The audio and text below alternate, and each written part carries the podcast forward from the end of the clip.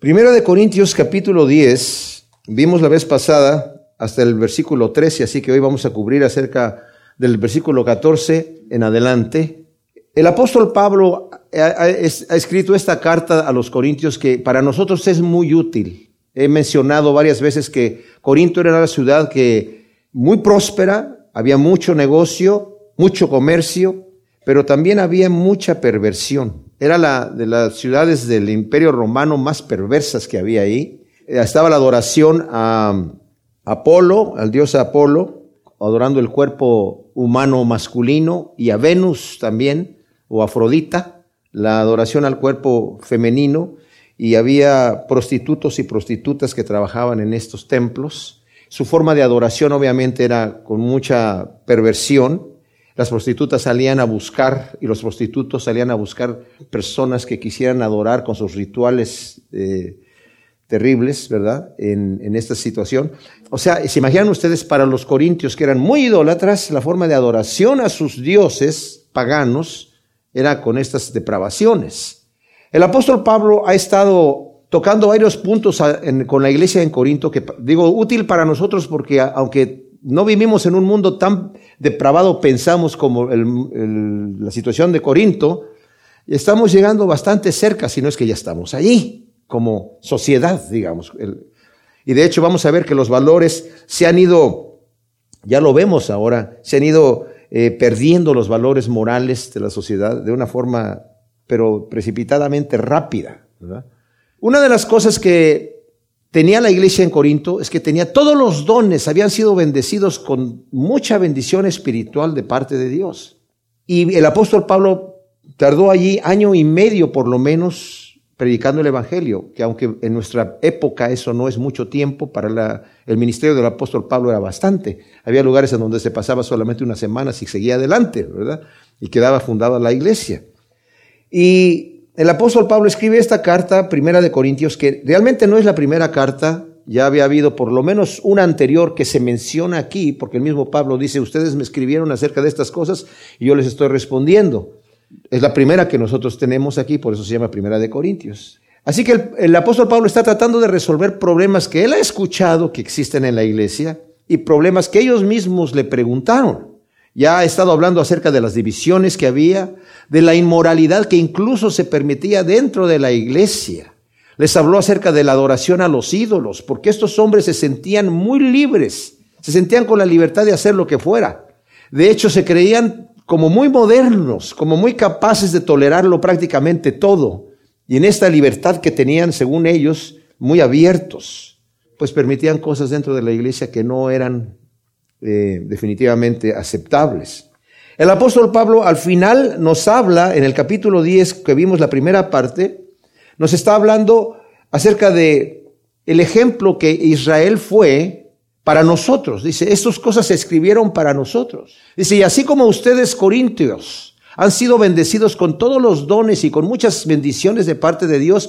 También el pueblo de Israel, cuando salieron de Egipto, fueron bendecidos por el Señor tremendamente. Y todos salieron de Egipto fueron liberados de Egipto, todos pasaron por el mar y todos estuvieron bajo la nube, que era la nube de la gloria de Dios que los cubría y los guiaba por donde tenían que ir. Todos comieron del maná, del pan que el Señor les enviaba del cielo. Todos bebieron de la misma agua de la roca. Y dice, y la roca que los seguía era Cristo Jesús. Pero de la mayoría de ellos el Señor no se agradó. Y eso lo dice para advertencia, no solamente a los corintios, pero cuando nosotros leemos la escritura, mis amados, tenemos que inmediatamente hacer una aplicación personal. No importa cuántas bendiciones me haya dado el Señor, no importa los talentos y los dones que yo tenga, cómo vivo mi vida. He entrado realmente en el reposo de Dios, descansando en su perfecta voluntad. Dice, de la mayoría de ellos no se agradó el Señor. ¿Por qué? Porque estos hombres andaban buscando lo que ellos querían y no lo que Dios quería. El Señor les envió pan del cielo, el maná, que obviamente un pan muy nutritivo, pero ligero al, paladar. El Señor les dice en Deuteronomio, yo les di el maná no porque fuera el, el, bocadillo más delicioso, se los di para probar su corazón, para ver si iban a andar en mis mandamientos o no, y para que supieran que no solamente de pan vivirá el hombre, sino de toda palabra que sale de la boca de Dios. No obstante, mientras anduvieron en el desierto, la ropa de ustedes nunca se desgastó, lo, el calzado jamás se rompió, los pies nunca se hincharon por andar caminando. Yo lo sostuve milagrosamente a todos, pero de la mayoría de ellos no se agradó el Señor. O sea, hay personas que creen que si ellos tienen muchos dones de parte de Dios, dones espirituales, ya está aprobado, están sellados que no van a llegar muchos de ellos delante del Señor y decir, maestro, Señor, Señor, ¿por qué no hicimos muchos milagros en tu nombre? Muchas campañas, predicamos el Evangelio. Echamos fuera demonios, Señor, sanamos enfermos. O sea, nos diste esos dones. Y el Señor a muchos de ellos les va a decir, no les conozco a ustedes, hacedores de maldad, apártense de mí, malditos al juego eterno. ¡Wow! Y vimos la vez pasada que hay un peligro en confiarnos en que estamos bien si sabemos que nuestro corazón no es recto delante de Dios. Siempre tenemos que vernos en el espejo de la escritura para ver cómo estamos. Y al final el apóstol Pablo dice, ustedes deben de correr la carrera como si hubiese un solo premio, aunque va a haber muchos premios, pero como si hubiese un solo premio, tienen que correr la carrera con todas esas fuerzas. Yo, dice, yo, yo le pongo todas las fuerzas, yo golpeo mi cuerpo, lo pongo en servidumbre. Y dice, él lo compara con el atleta que corre una carrera y con el boxeador que está luchando o el luchador. Dice, al corredor dice, yo tengo una meta. Y de todo, me, todo lo que tenga yo que hacer, lo voy a hacer porque esa es mi meta. Y mi meta es hacer la voluntad de Dios.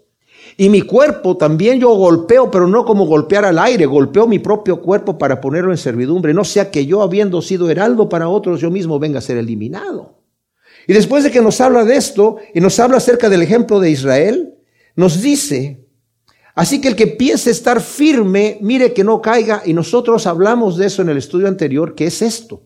No todos piensan estar firmes. Hay gente que sí, no se quiere ir al infierno, no quiere ser castigado, pero no les interesa estar firmes. Hay gente que quiere estar con un pie en el mundo y otro en el pie en, digamos, en la voluntad de Dios, si, si acaso se pudiera hacer, ¿verdad? Un pie en el mundo y un pie en la gloria. No se puede. Hay gente que no le interesa salir de allí. No le interesa salir y ser despojado del vestido viejo, pero quiere ponerse el nuevo. Y el Señor no le va a dar el vestido nuevo de misericordia, de amor, de frutos del Espíritu Santo hasta que deje las cosas de la carne. No se pueden las dos cosas juntas. Entonces Pablo está hablando de esta situación, pero dice, así que el que piense estar firme, mire que no caiga.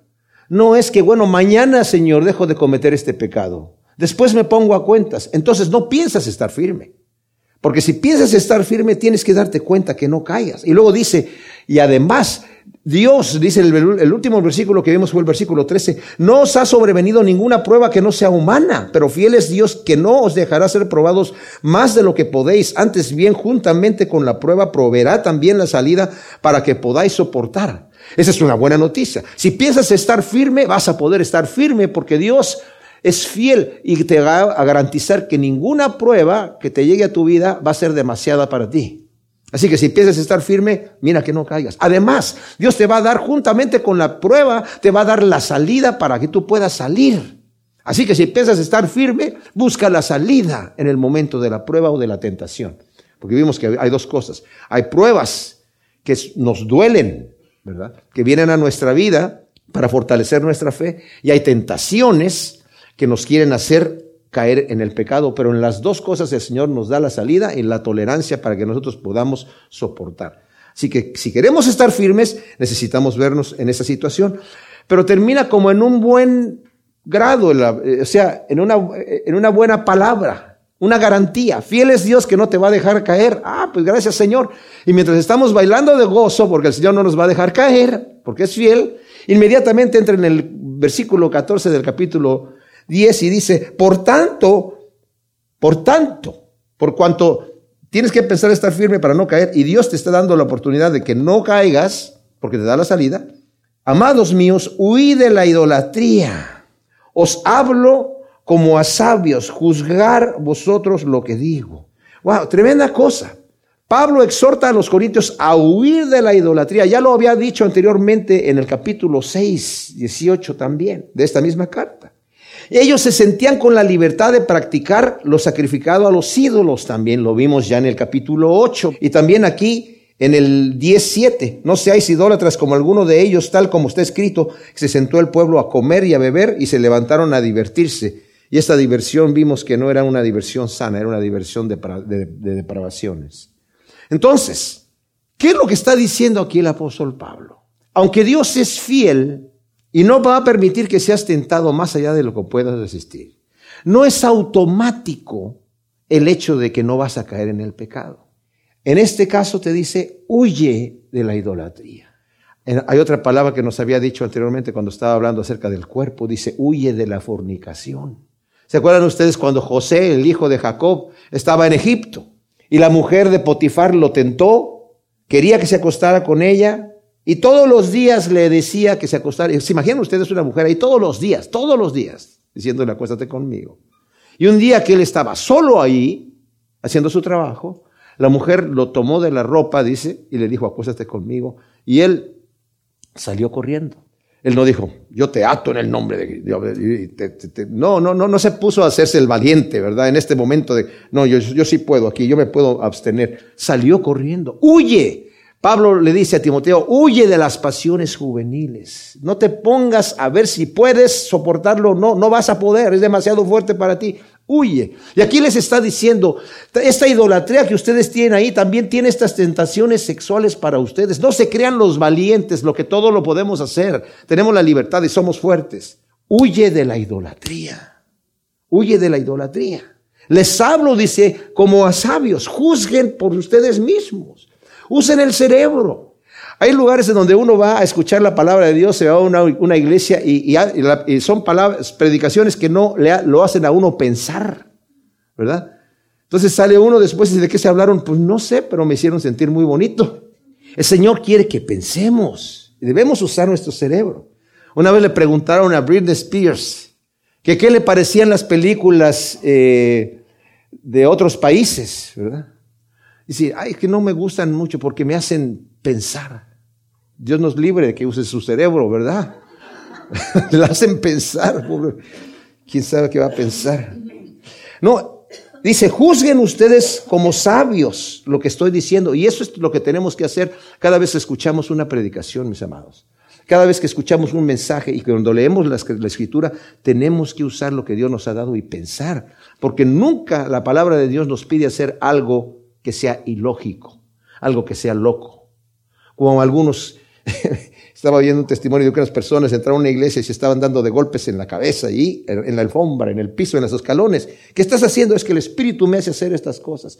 No es cierto, el Espíritu nunca nos va a hacer hacer cosas así.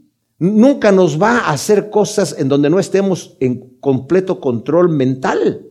Eso de embriagarse del espíritu. Ustedes escucharon de esa doctrina que, hubo en algún tiempo, em, se embriagaban en el espíritu y andaban como borrachos. O se reían de una risa, le llamaban la risa santa y el embriagamiento santo, que le ponen santo a todo, ¿verdad? Eso es hasta blasfemia, casi como en México le dicen la santa muerte a un diablo ahí, una calavera de que es realmente representación de demonios.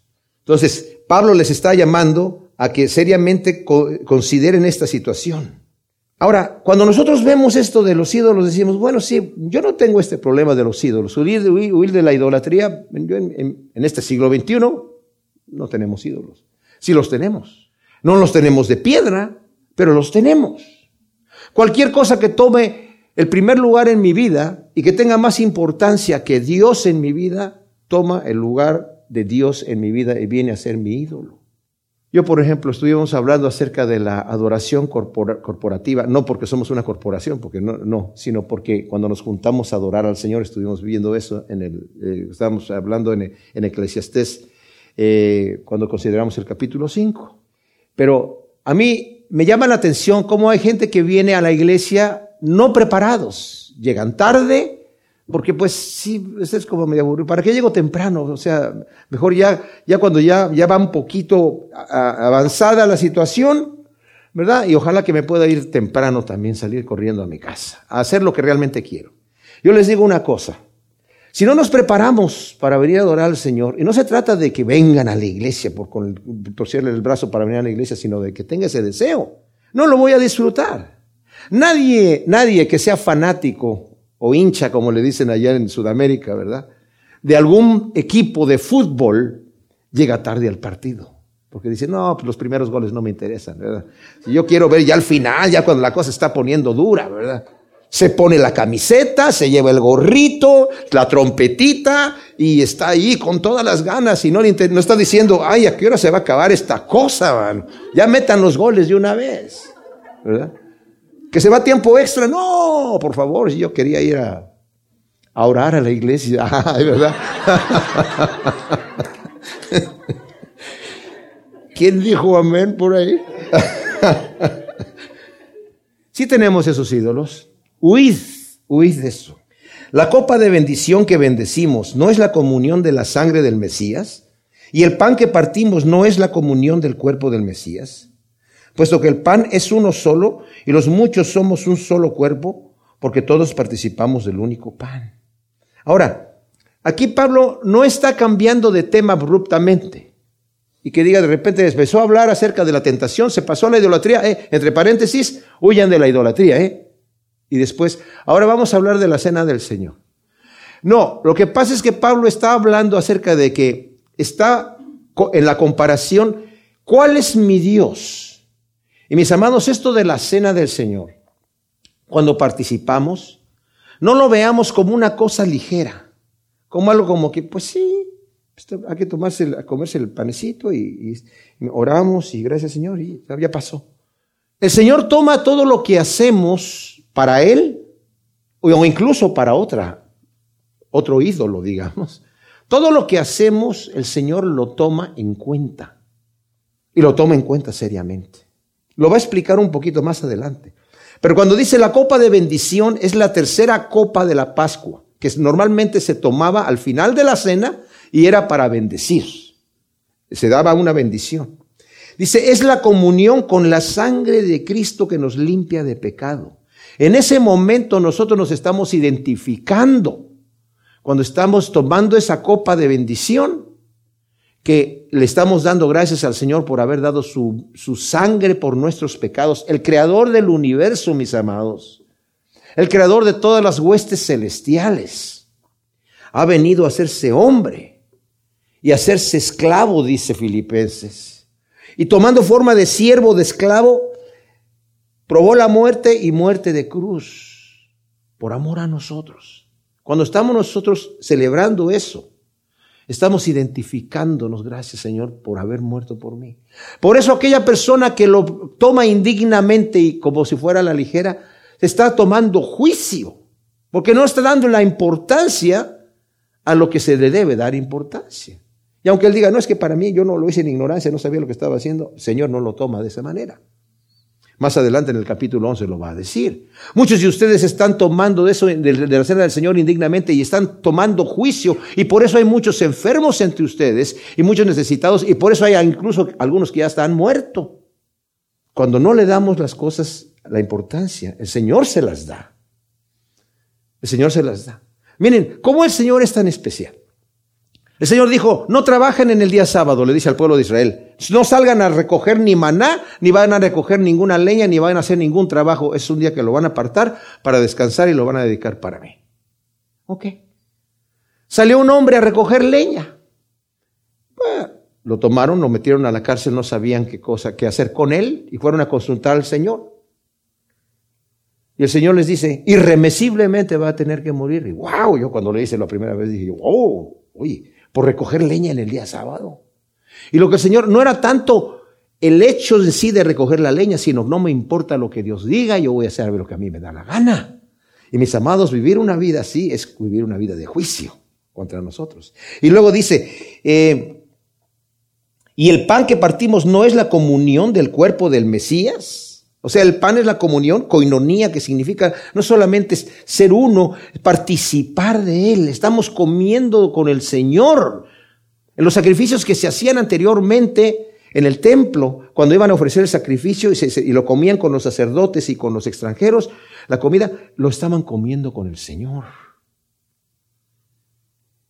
Es el cuerpo de Cristo. No está dividido el cuerpo de Cristo, mis amados. Es un solo cuerpo. Por lo cual debemos nosotros considerar y reconocer a todos nuestros hermanos en la fe de otras denominaciones. Tal vez no piensan lo mismo que nosotros pensamos, Pero si Dios los ha recibido, ¿quiénes somos nosotros para rechazarlos? Luego dice aquí, mirad Israel según la carne, ¿no son partícipes del altar los que comen de los sacrificios? ¿Qué digo pues? ¿Que lo sacrificado a los ídolos es algo? ¿Que un ídolo es algo? Antes digo que lo que sacrifican a los demonios lo sacrifican y no a Dios. Y no quiero que os hagáis partícipes con los demonios. No podéis beber la copa ya del Señor y la copa de los demonios. No podéis participar de la mesa del Señor y de la mesa de los demonios. ¿O provocaremos a celos al Señor? ¿Somos acaso más fuertes que Él? Ahora, cuando dice esto de Israel, según la carne, cuando dice los que participan del altar, son los que comen los sacrificios. Es justamente lo que les acabo de decir. Se sientan a comer con el Señor, están participando con el Señor. Dice, entonces, ¿qué digo? Pues que lo sacrificado a los ídolos es algo. Que el que está sentado allí con un ídolo que no es nada, está participando con una piedra o con algo, o que ahora ya les estoy, ya les dije yo que el ídolo no es nada, lo había dicho anteriormente, y ahora que si es algo. No, pero dice, lo que sacrifican a, ellos, a los demonios lo sacrifican y no a Dios. Y no quiero que se hagan partícipes con los demonios. Porque no se puede beber la copa de Dios y la copa de los demonios y la mesa del Señor y la mesa de los demonios. Eso es provocar al Señor a celos. Es tentar al Señor.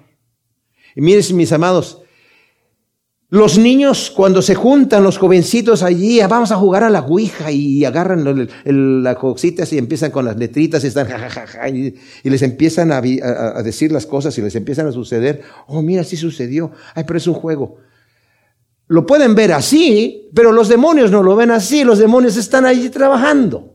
Aquí, mira, vamos a jugar al tarot y a ver lo que nos salió aquí.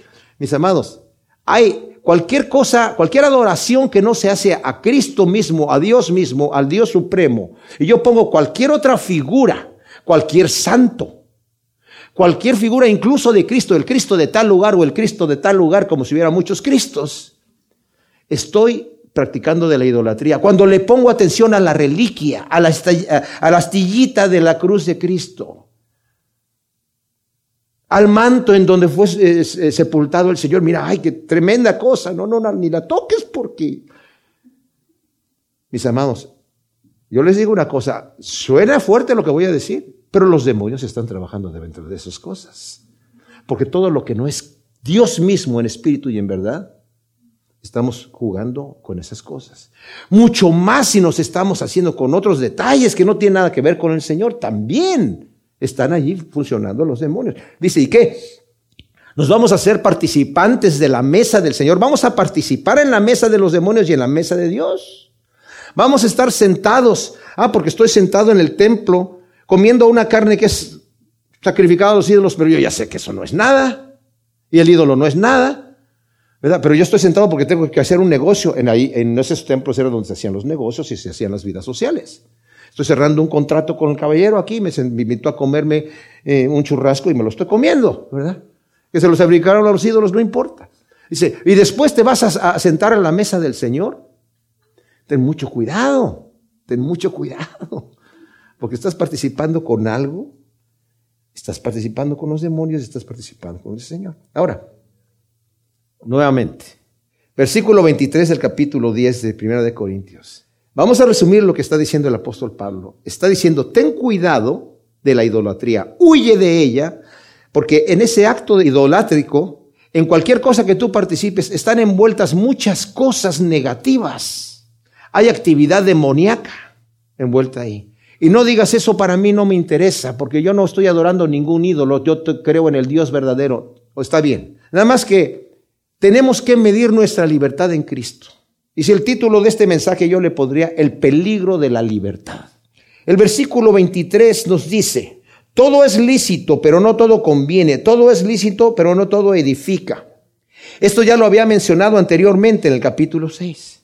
Y esta frase de todo es lícito está hablando acerca de una frase que se usaba allí en la iglesia de Corinto. Todo me es lícito. Punto.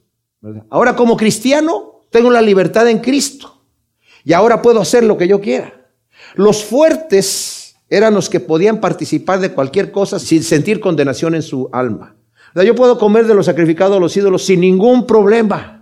Yo puedo sentarme a, tomarme eh, el vinito con fulano de tal y la carne con el, fulanito de tal y acompañar a Perenganito a hacer lo que sea. ¿Y saben qué, mis amados? Cuando dice Pablo todo es lícito, porque lo escribe en la escritura también, obviamente no se está refiriendo al todo de las cosas que ya están prohibidas en la Biblia. Cuando la Biblia nos dice que hay una lista de pecados que los que practican tales cosas no heredarán el reino de Dios y dice todo es lícito, no está incluyendo esas cosas ahí, me explico. Está incluyendo las cosas que son, la Biblia no las tiene, la Biblia no lo dice ahí. ¿Me es lícito ir a un partido de fútbol? Sí, te es lícito. ¿Y me es lícito ir a un partido de fútbol el domingo? Sí, también. Pero tienes que ver las cosas que están sucediendo alrededor. Aquí Pablo nos va a dar parámetros por los cuales yo tengo que ver y medir mi libertad en Cristo Jesús para saber hasta dónde puedo yo operar y estar haciendo las cosas bien. Hay dos maneras de vivir la vida cristiana y Pablo lo va a explicar aquí. Una es para mí y otra es para Dios. Una es para ver, a ver, yo puedo como cristiano hacer esto. ¿Me puedo fumar un cigarrillo como cristiano? ¿O dónde dice la Biblia que no puedo fumar cigarrillos? ¿Y me puedo fumar un puro? ¿Y dónde dice la Biblia que no puedo fumar puro? No dice. ¿Y si te lo puedes fumar? Porque no lo dice. Ah, pero si estás, haciendo el daño al cuerpo de Cristo y al, templo del Espíritu Santo. Bueno, sí, sí, pero también con cualquier cosa que te pueda hacer daño. Cualquier refresco, cualquier soda nos puede hacer daño, ¿verdad? No se trata tanto de eso, sino se trata de la implicación de lo que es lo que está pasando alrededor. Yo les he comentado a ustedes que Spurgeon, Charles Spurgeon, que se, lo apodaron el príncipe de los predicadores en Inglaterra. Tremendo hombre de Dios. Fumaba puro. Hasta que vio un día un anuncio que decía, este es el puro que se fuma el señor Spurgeon. Y dijo, wow, me están anunciando y fumando un puro porque ese es el que, esa es la marca que yo fumo. Dejó de fumar. Porque hay otra, otra situación. O sea, no tanto es qué cosas puedo yo hacer como cristiano. ¿Qué puedo yo hacer como cristiano? Al final Pablo va a decir, más, más bien pregunta la pregunta, ¿esto va a glorificar a Dios o no? ¿Y el propósito es agradarme a mí o es agradar a Dios? Por eso está diciendo aquí, no todo edifica. O sea, es en relación a las viandas, ya lo había dicho en el capítulo 6. Todo, está diciendo lo mismo en el versículo 12, todo me es lícito, pero no todo conviene, todo me es lícito, pero no todo edifica. Y luego nos dice, nadie busque su propio bien sino el del otro. Siempre es prudente buscar el bien ajeno y no el propio. Esto es el carácter de Cristo. ¿Cómo está afectando mi conducta a mi prójimo que me está viendo? Tal vez yo tenga la libertad en Cristo porque me siento fuerte de practicar de esto y participar de esto otro y de participar de aquella cosa. Pablo en el capítulo 14 de Romanos dice, si tú tienes libertad, tenla para contigo, pero no delante del hermano que es débil. El que es débil, ojo, el que es débil es débil porque cree que para él hacer eso es pecado. Yo una vez conocí a una iglesia, de hecho estuve allí, que para ellos mascar goma de mascar o chicle, como lo dicen, era pecado. ¿verdad? Entonces, si alguna de estos hermanitos de esta iglesia de repente tomaba una goma de mascar y decir, pues nadie me está viendo aquí, me la voy a mascar aquí en mi casa, ¿verdad? pero con, la, con el sentimiento de que está haciendo algo malo, Dios se lo toma como pecado. Porque cuando algo cree que algo es malo, dice la Biblia, es malo para él. Esto no excluye, como dije yo, lo que la Biblia ya tajantemente me dice, esto es pecado y no aprobado delante de Dios. Son las cosas que no, la Biblia no, no me menciona. Las cosas que son pequeñas, digamos, que no, no, no, no están definidas como pero todo me es lícito, pero nadie busque su propio bien sino el del otro. Y luego dice, de todo lo que se vende en la carnicería, comer sin preguntar nada por causa de la conciencia, porque del Señor es la tierra y su plenitud. Y aquí nos está mencionando lo que dice el Salmo 24.1, del Señor es la tierra y su plenitud. O sea, tiene una escritura allí que lo está, con lo cual lo está respaldando. Eso es en relación a la libertad que en Cristo tengo en la comida y la carne en especial. Cristo cuando estaba hablando con sus discípulos acerca de lo que contamina al hombre, dice, lo que contamina al hombre no es lo que come, sino lo que sale del corazón del hombre. Eso es lo que lo contamina. Porque del corazón eh, salen las fornicaciones, los adulterios, los asesinatos, los robos y todas estas cosas, las envidias. Pero lo que come no lo contamina. Y dice la escritura, dice Marcos, esto lo dijo haciendo limpios todos los alimentos. Entonces, en cuanto a ese asunto, tengo la libertad. ¿Qué es lo que está diciendo aquí Pablo? Cuando vas a la carnicería, no te pongas a preguntarle al carnicero, oiga Señor, ¿esto fue sacrificado a los ídolos? Porque el carnicero a lo mejor te va a decir, yo no sé. o, no sé cuál fue sacrificado. Al principio supe, pero ya se mezcló todo ya no sé cuál. O, sí, Señor, sí fue. Dice, tú comes de todo lo que está allí, ¿verdad? Sin preguntar nada por causa de tu conciencia, porque Dios, de Dios es la tierra y y la plenitud. Eso se lo está diciendo a todas las gentes. Ojo, Pablo aquí me va a hablar acerca de una situación. Yo tengo que vivir mi vida no ofendiendo al débil. Pero hay un límite. ¿Y cuál es el límite? Tenemos que estar atentos a no caer en, un, en una libertad tan así que yo haga de cualquier cosa y no me preocupe de nada. Y diga yo, todo me es lícito, así que yo puedo participar de lo que se me dé la gana. Porque como dije yo en el capítulo 14, dice, bienaventurado el que no se condena en lo que aprueba. Tienes que vivir de acuerdo a la ley del amor, capítulo 14 de Romanos, quiero decir.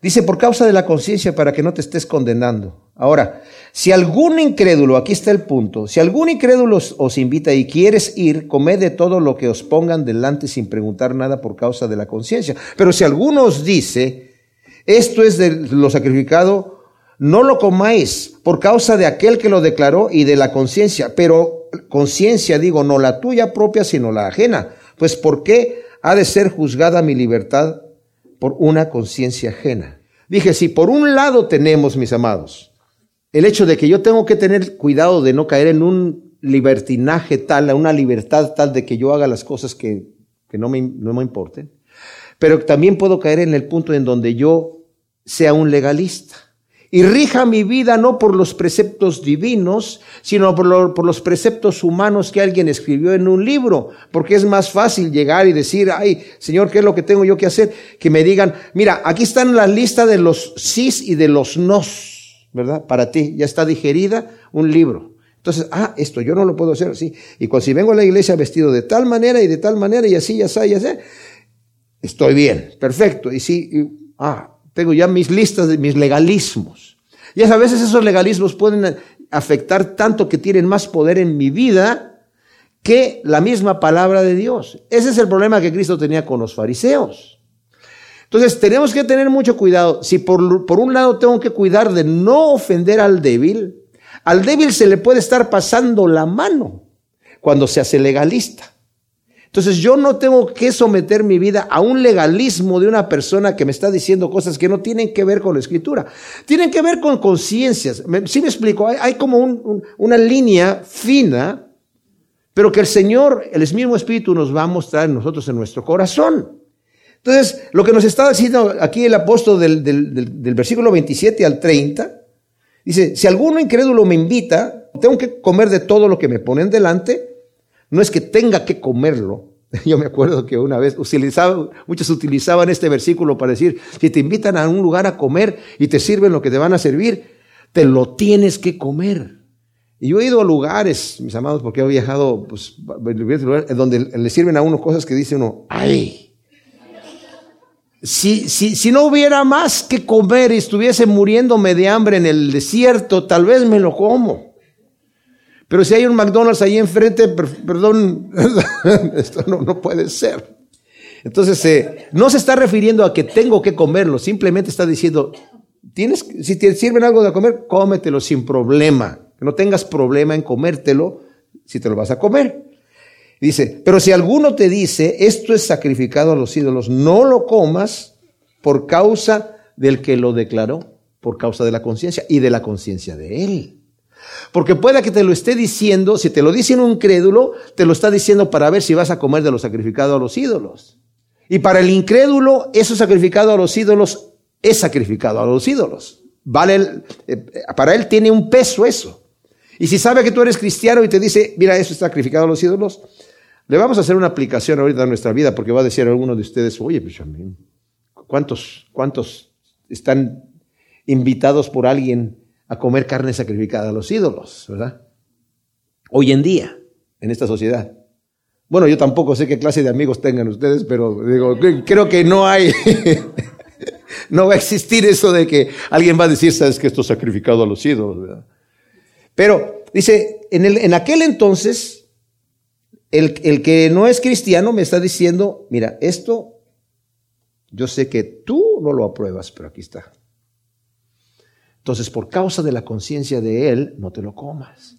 Y si es una persona cristiana que te dice, ¿sabes qué? Eso, uh, eso es sacrificado a los ídolos, pues no te lo comas. Yo pudiera estar en el templo de un ídolo, ¿verdad? Digamos, en aquel entonces, en un lugar secular, haciendo un negocio con la persona, y yo tengo la libertad de comerme o de tomarme lo que me está sirviendo el incrédulo. Pongámoslo a nuestra sociedad hoy en día. Para mí no hay problema comerme eso y tomarme aquello. Delante de Dios, tengo la paz, no me condeno en lo que estoy aprobando. Pero si veo dos meses más adelante a un cristiano que ya sabe que ha salido de eso y que para él eso es malo, y yo lo voy a comer porque tengo la libertad, voy a hacer caer a aquel. Y si aquel llega y me dice, no, ¿sabes qué? Es que esta situación tiene esta situación como cristiano. Ah, no. Entonces, es mejor decir que no y ofender al que me está invitando que ofender al que me está viendo. Por causa de la conciencia del débil o por causa de la conciencia del que no conoce a Cristo, eh, ¿verdad? Y que me está viendo a ver si cómo voy a reaccionar, ¿verdad? Entonces, eh, yo me acuerdo que en una ocasión me invitaron a una fiesta, estaba, trabajando en, el Seguro Social en México, y unos amigos ahí, que sabían que yo era cristiano y no tomaba. Entonces, me invitaron a una fiesta y me dicen, oye, nosotros vamos a sacar un, poco de, licor y cervezas, ¿no te molesta? No, no, pues hagan lo que ustedes quieran. Y se servían sus, licores ahí, pero ¿saben qué? Yo notaba que como que yo no los, no los dejaba disfrutarlo, o sea, era como que estaban así como... Con, con vergüencita, ¿verdad? Entonces, este, yo tampoco, ah, no hay problema, si hay libertades más, pásenme una, y no hay, pásenme dos y tres, y no hay problema, yo no tengo ningún problema. Porque ellos me están viendo, esto es sacrificado a los ídolos, ¿qué vas a hacer con ello? No, pues no lo voy a tomar. Aunque tuviese la libertad. ¿Sí me explico? O sea, ese es el concepto que nosotros tenemos que tener aquí. Y Pablo lo va a explicar por qué, lo va a decir bien claro. Luego dice, pero la mitad del versículo 29, bueno, eh, todo dice, por la conciencia, no la tuya, sino la ajena. Pues, ¿por qué ha de ser juzgada mi libertad por una conciencia ajena? Y si yo participo con gratitud, ¿por qué soy censurado por aquello que yo doy gracias? Ahora, ¿esto qué quiere decir? Los legalistas me tratan de imponer sus reglamentos de hombres. En Colosenses 2 del 20 al 23 Dice, ya no estamos bajo esas situaciones de que esas personas que llegan no participes de esto, no comas, no toques, ni manejes, ni hagas esto. Dice, tal vez tienen cierta sabiduría en cuanto a el duro trato del cuerpo y cierta disciplina, pero no, no pueden nada en contra de los apetitos de la carne. Si el legalista viene, esto que acabamos de leer tiene dos interpretaciones, puede, tiene dos aplicaciones. Una, ¿por qué me va a censurar a mí el legalista? Esa puede ser una interpretación. Y la otra, porque, porque eso voy a ser tropiezo al débil. ¿Por qué voy a ser censurado por ser tropiezo al débil? Entonces tengo que tener cuidado de cuando hablamos de la persona que es el incrédulo, dice, ¿por qué me van a censurar? Entonces, simple y sencillamente no participo porque tengo la libertad de no participar. Eso es especial. El alcohólico te va a decir, a ver, llégale, aquí están dos tequilas dobles. No, muchas gracias. Ah, ¿no te, ¿no te dejan? Porque esa es la pregunta que me decían a mí. Ah, ¿no te dejan ahí en tu congregación? ¿No tienes la libertad? No, sí tengo la libertad. Pero tú no tienes la libertad de no hacerlo. ¿Ven la diferencia? O sea, yo tengo la libertad de decir que no. Y me lo puedo tomar. Pero la persona que ya está adicta en eso no tiene la libertad de decir que no. Ha sido atrapado. Si pues coméis o bebéis o hacer cualquier otra cosa, hacerlo todo para la gloria de Dios. ¡Wow! ¿Se dan cuenta? Ese es el punto principal. Todo lo que hacemos es para la gloria de Dios. Mis amados, como cristianos y como seres humanos, no debemos, pero como cristianos no podemos desconectar a Dios de ninguna cosa que nosotros hacemos, porque Él no se desconecta. Yo puedo pensar que me desconecté. Si, si mira, Señor, aquí ya voy a dejar aquí afuera, junto a la Biblia, porque yo tengo otras cosas que hacer, ¿verdad? Aquí es asunto mío nada más. El Señor, el Señor está contigo y puedes para la gloria de Dios limpiar la casa, para la gloria de Dios tender la cama, para la gloria de Dios hacer tu trabajo en la computadora, para la gloria de Dios cortar el pasto, para la gloria de Dios construir lo que estás construyendo y manejar a tu trabajo, hacer el negocio, todo para la gloria de Dios. ¿Qué significa esto de que es para la gloria de Dios? Estoy diciendo gloria, gloria, gloria, gloria mientras estoy haciendo el negocio. No, que lo estoy haciendo correctamente. Dios se glorifica cuando yo hago las cosas bien.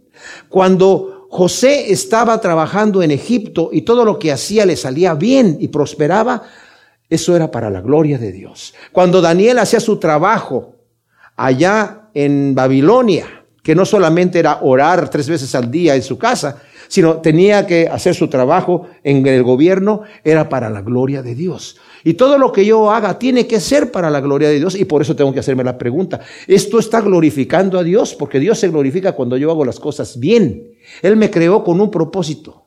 Y si soy carpintero en la carpintería, para la gloria de Dios. ¿Sabían ustedes que Cristo Jesús hasta los 30 años empezó su ministerio? Y antes de eso, que no trabajaba para la gloria de Dios, por supuesto que sí porque lo que hacía lo hacía bien hecho. De tal manera que cuando inició su ministerio y empezó a predicar en Nazaret, dice la escritura, y todos daban buen testimonio de él. ¿Testimonio de qué? De todo lo que hizo en el pasado. Y cuando yo me levanto en la mañana y digo, Señor, este día te lo dedico a ti, no significa que me la voy a pasar orando y leyendo la Biblia ahí todo el día. Voy a mi trabajo, pero lo voy a hacer para la gloria de Dios. Y esa me va a dar una satisfacción cuando llegue a mi casa a descansar también. Si pues, por eso dice, coméis o bebéis o hacéis cualquier otra cosa, o sea, lo que tú vayas a hacer, es para la gloria de Dios. No ofendáis ni a judíos, ni a griegos, ni a la iglesia de Dios. O sea, ten cuidado de no ser tropiezo para nadie. Ten mucho cuidado de no ser tropiezo para nadie.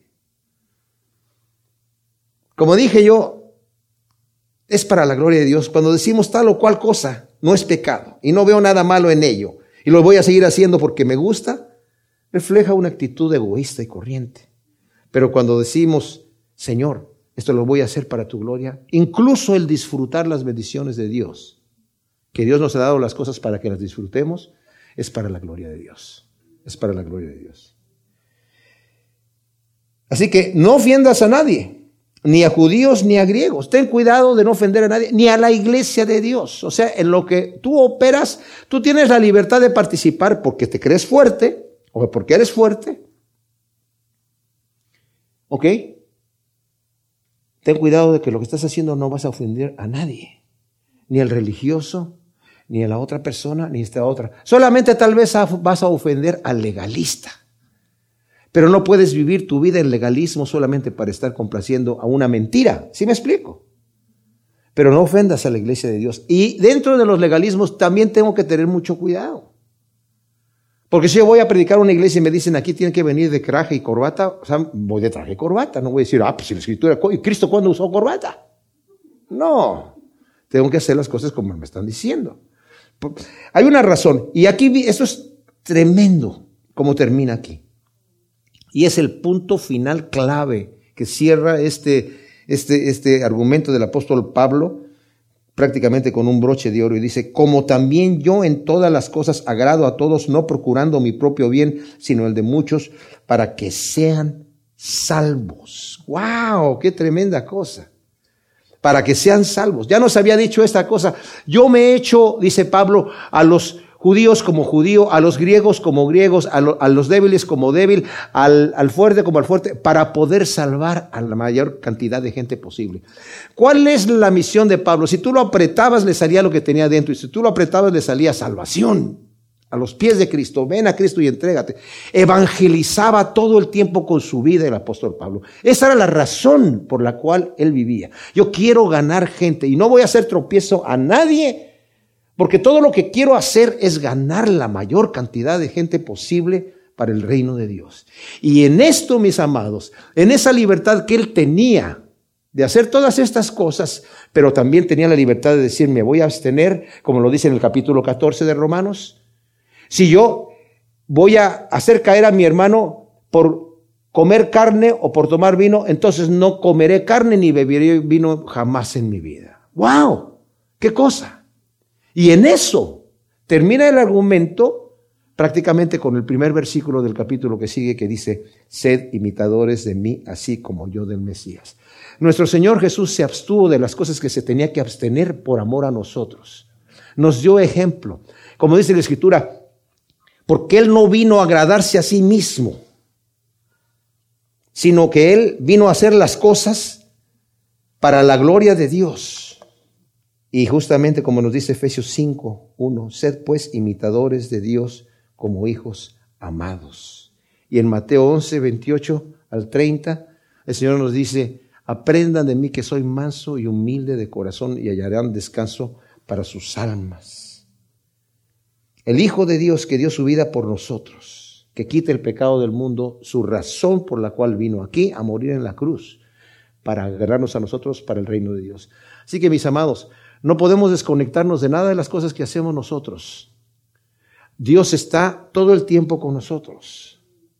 Tenemos que vivir nuestra vida sabiendo que Dios no solamente es el Dios de los domingos y de los domingos de los jueves o de los domingos y antes de orar por los alimentos, es, es el que está conmigo todo el tiempo. Y todo lo que yo hago tiene que venir para la gloria de Dios. Si yo vivo mi vida así, Dios me va a honrar. Si yo vivo mi vida para mi propia gloria, voy a estar sembrando y edificando con hojarasca, madera y heno. Y el día del juicio se va a quemar todo eso que hice y voy a llegar con un saldo de cero al reino de Dios. Eso no quiere el Señor. El Señor quiere que llenarnos de bendiciones y quiere decir, venid bendito de mi Padre, el reino preparado desde antes de la fundación del mundo. Sobre poco has sido fiel, sobre mucho te pondré. Entra en el gozo de tu Señor. Gracias Señor, te damos por tu palabra. Te pedimos que tú siembres estas cosas que hemos aprendido en nuestro corazón, que produzca su fruto asiento por uno en el nombre de Cristo Jesús. Amén.